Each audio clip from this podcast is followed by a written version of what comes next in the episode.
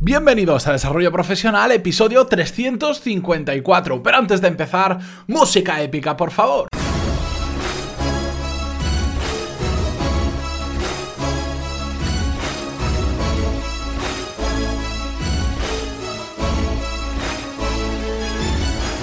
Muy buenos días a todos y bienvenidos un lunes más, una semana más a Desarrollo Profesional, el podcast donde hablamos sobre todas las técnicas, habilidades, estrategias y trucos necesarios para mejorar cada día en nuestro trabajo. ¿Qué os voy a decir si lo he dicho 350 y tantas veces antes? Pero bueno, Hoy vamos a continuar con la miniserie que empezamos hace dos semanas sobre cómo hacer valer nuestro trabajo, en concreto con la tercera parte. Pero antes de empezar, aviso, hoy va a ser un episodio igual un poco denso, un poco largo, porque tengo mucho que contaros.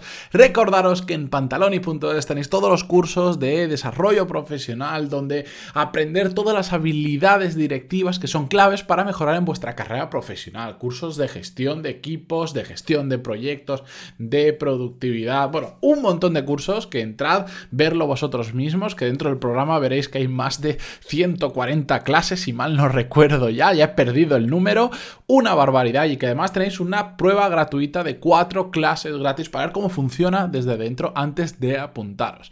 Dicho esto, continuamos, como os decía, con esa miniserie donde en la parte 1, en el primer episodio, el número 345 que os dejaré en las notas del programa, hablamos sobre cómo presentar mejor nuestro trabajo, no solo focalizar en el contenido, contenido, en el trabajo en sí, sino también en el continente, en cómo lo vendemos. Después, en la segunda parte, en el episodio 351, que tenéis también en las notas del programa, que si no veis el enlace es porque estáis en iVoox, entrad en pantaloni.es barra 354 y tenéis todos los enlaces, las notas del programa completas para verlas con más comodidad. Bien, en esta segunda parte vimos cómo eh, evidenciar qué es lo que hacemos cada semana para que no pasar inadvertidos, para que nuestro jefe nuestros compañeros no crean que pasa el tiempo y no estamos haciendo nada. Pues vimos algunas técnicas para hacerlo. Y hoy en esta tercera parte lo que vamos a hacer es hacer valer nuestro trabajo más allá de nuestra propia empresa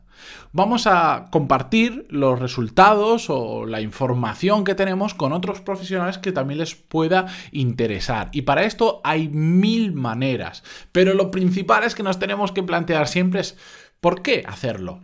¿Por qué es tan importante hacer valer nuestro trabajo más allá de nuestra propia empresa? Pues porque, bueno, consigamos o no hacer que nuestro trabajo esté bien valorado dentro de la empresa, tampoco sirve de tanto si el resto del mundo no sabe lo que hacemos. Yo conozco muchos casos de personas que son muy buenas, son muy, muy buenos profesionales, pero profesionales excelentes, pero que realmente hay poca gente que lo sepa, porque simplemente hacen su trabajo y ya está. O igual lo saben en su círculo muy cercano, en, en, su empresa, y ya está, pero están desaprovechando su potencial. Si lo dieran a conocer un poco más allá de las fronteras de su escritorio, de su empresa, conseguirían cosas extraordinarias. Porque y dar ese paso, ir más allá, tiene unas cuantas ventajas que quiero primero repasar antes de ver cómo hacerlo exactamente.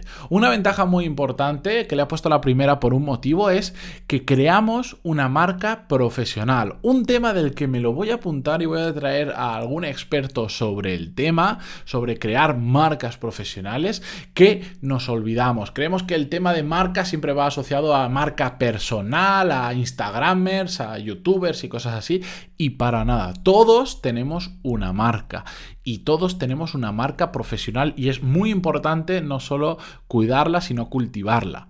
Otra ventaja es que esto que os digo de salir más allá de vuestro ámbito laboral normal para enseñar lo que hacéis, no requiere mucho tiempo.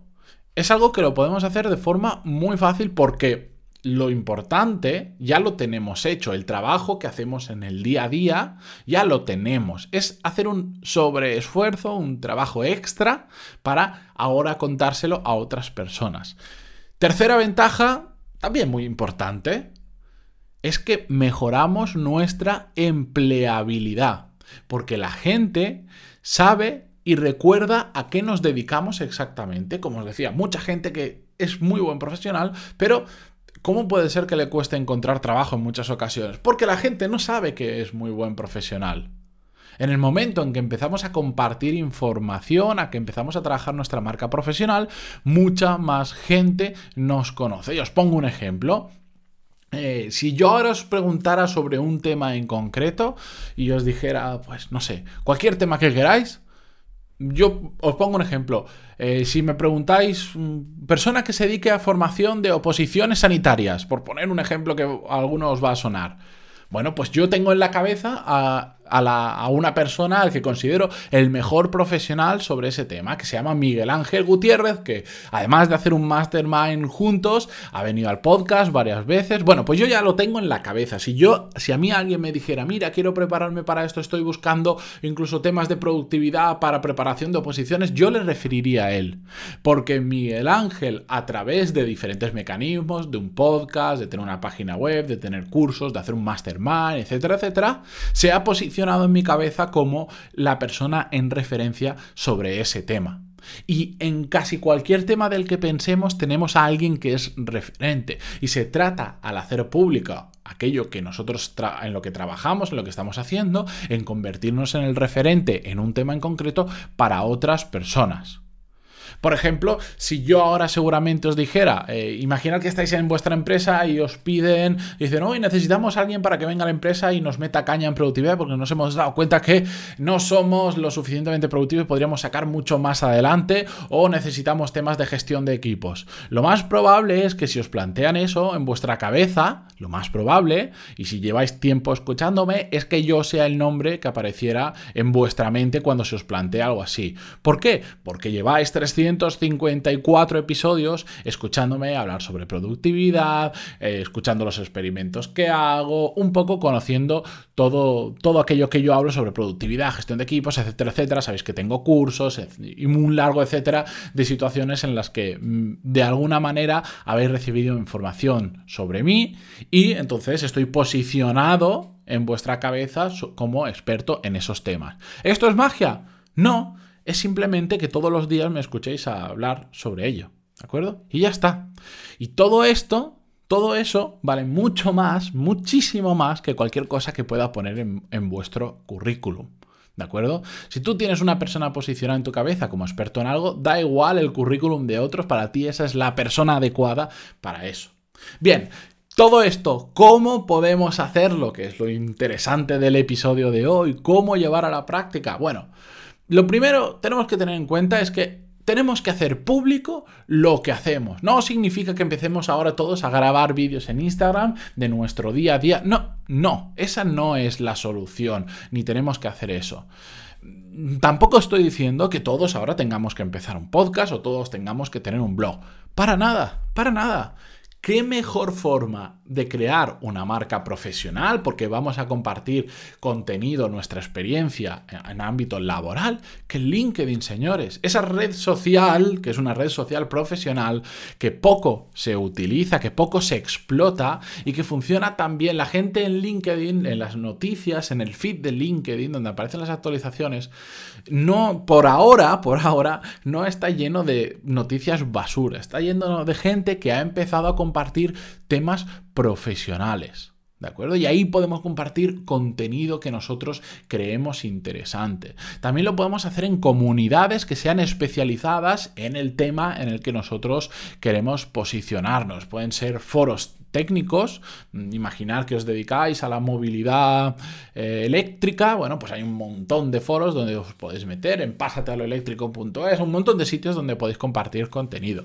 También lo podéis hacer en charlas, en eventos de esa temática. Y ahora vosotros diréis, charlas, yo voy a hacer una charla, yo, sí, todo el mundo puede hacer una charla sobre un tema porque todo el mundo sabe bastante más, al menos en un tema, que el resto de personas. Y si os lo planteáis, es una forma muy buena de daros a conocer. De hecho, er, er, hay un efecto muy curioso como eh, el efecto cuando lanzas un libro, por ejemplo, que lanzas un libro y de repente te empiezan a llamar, ya lo he hablado con bastantes personas, te empiezan a llamar a charlas, a eventos, a entrevistas, a conferencias, solo porque al sacar un libro empiezas a ganar visibilidad y como ganas visibilidad, más gente te conoce y quiere que vengas. Pues esto es exactamente igual. Empiezas a dar charlas, en esa charla hay otra persona que estamos organizando un evento que le gusta y te empieza a llamar y entras en un círculo vicioso, vicioso no, virtuoso, ¿de acuerdo?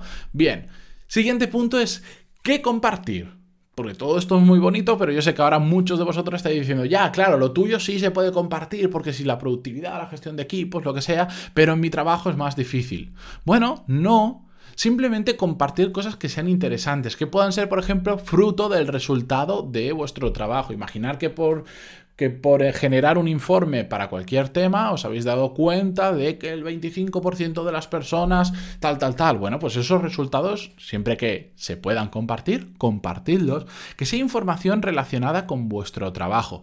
Que aquí no se trata de coger, coger noticias como hace mucha gente al azar y pegarlas y entonces decir, no, si yo publico todos los días 14 veces. Y son 14 noticias acá de los periódicos que lo único que hace es prácticamente pegar un link y ya está. Eso no, eso que eso pasa mucho muchísimo en Twitter, eso no aporta nada. Tienen que ser cosas interesantes que descubrís. Y os pongo unos cuantos ejemplos para que me entendáis. Por ejemplo, voy a tocar varios sectores diferentes, no puedo abarcarlo todo porque si no sí que nos vamos a 40 minutos.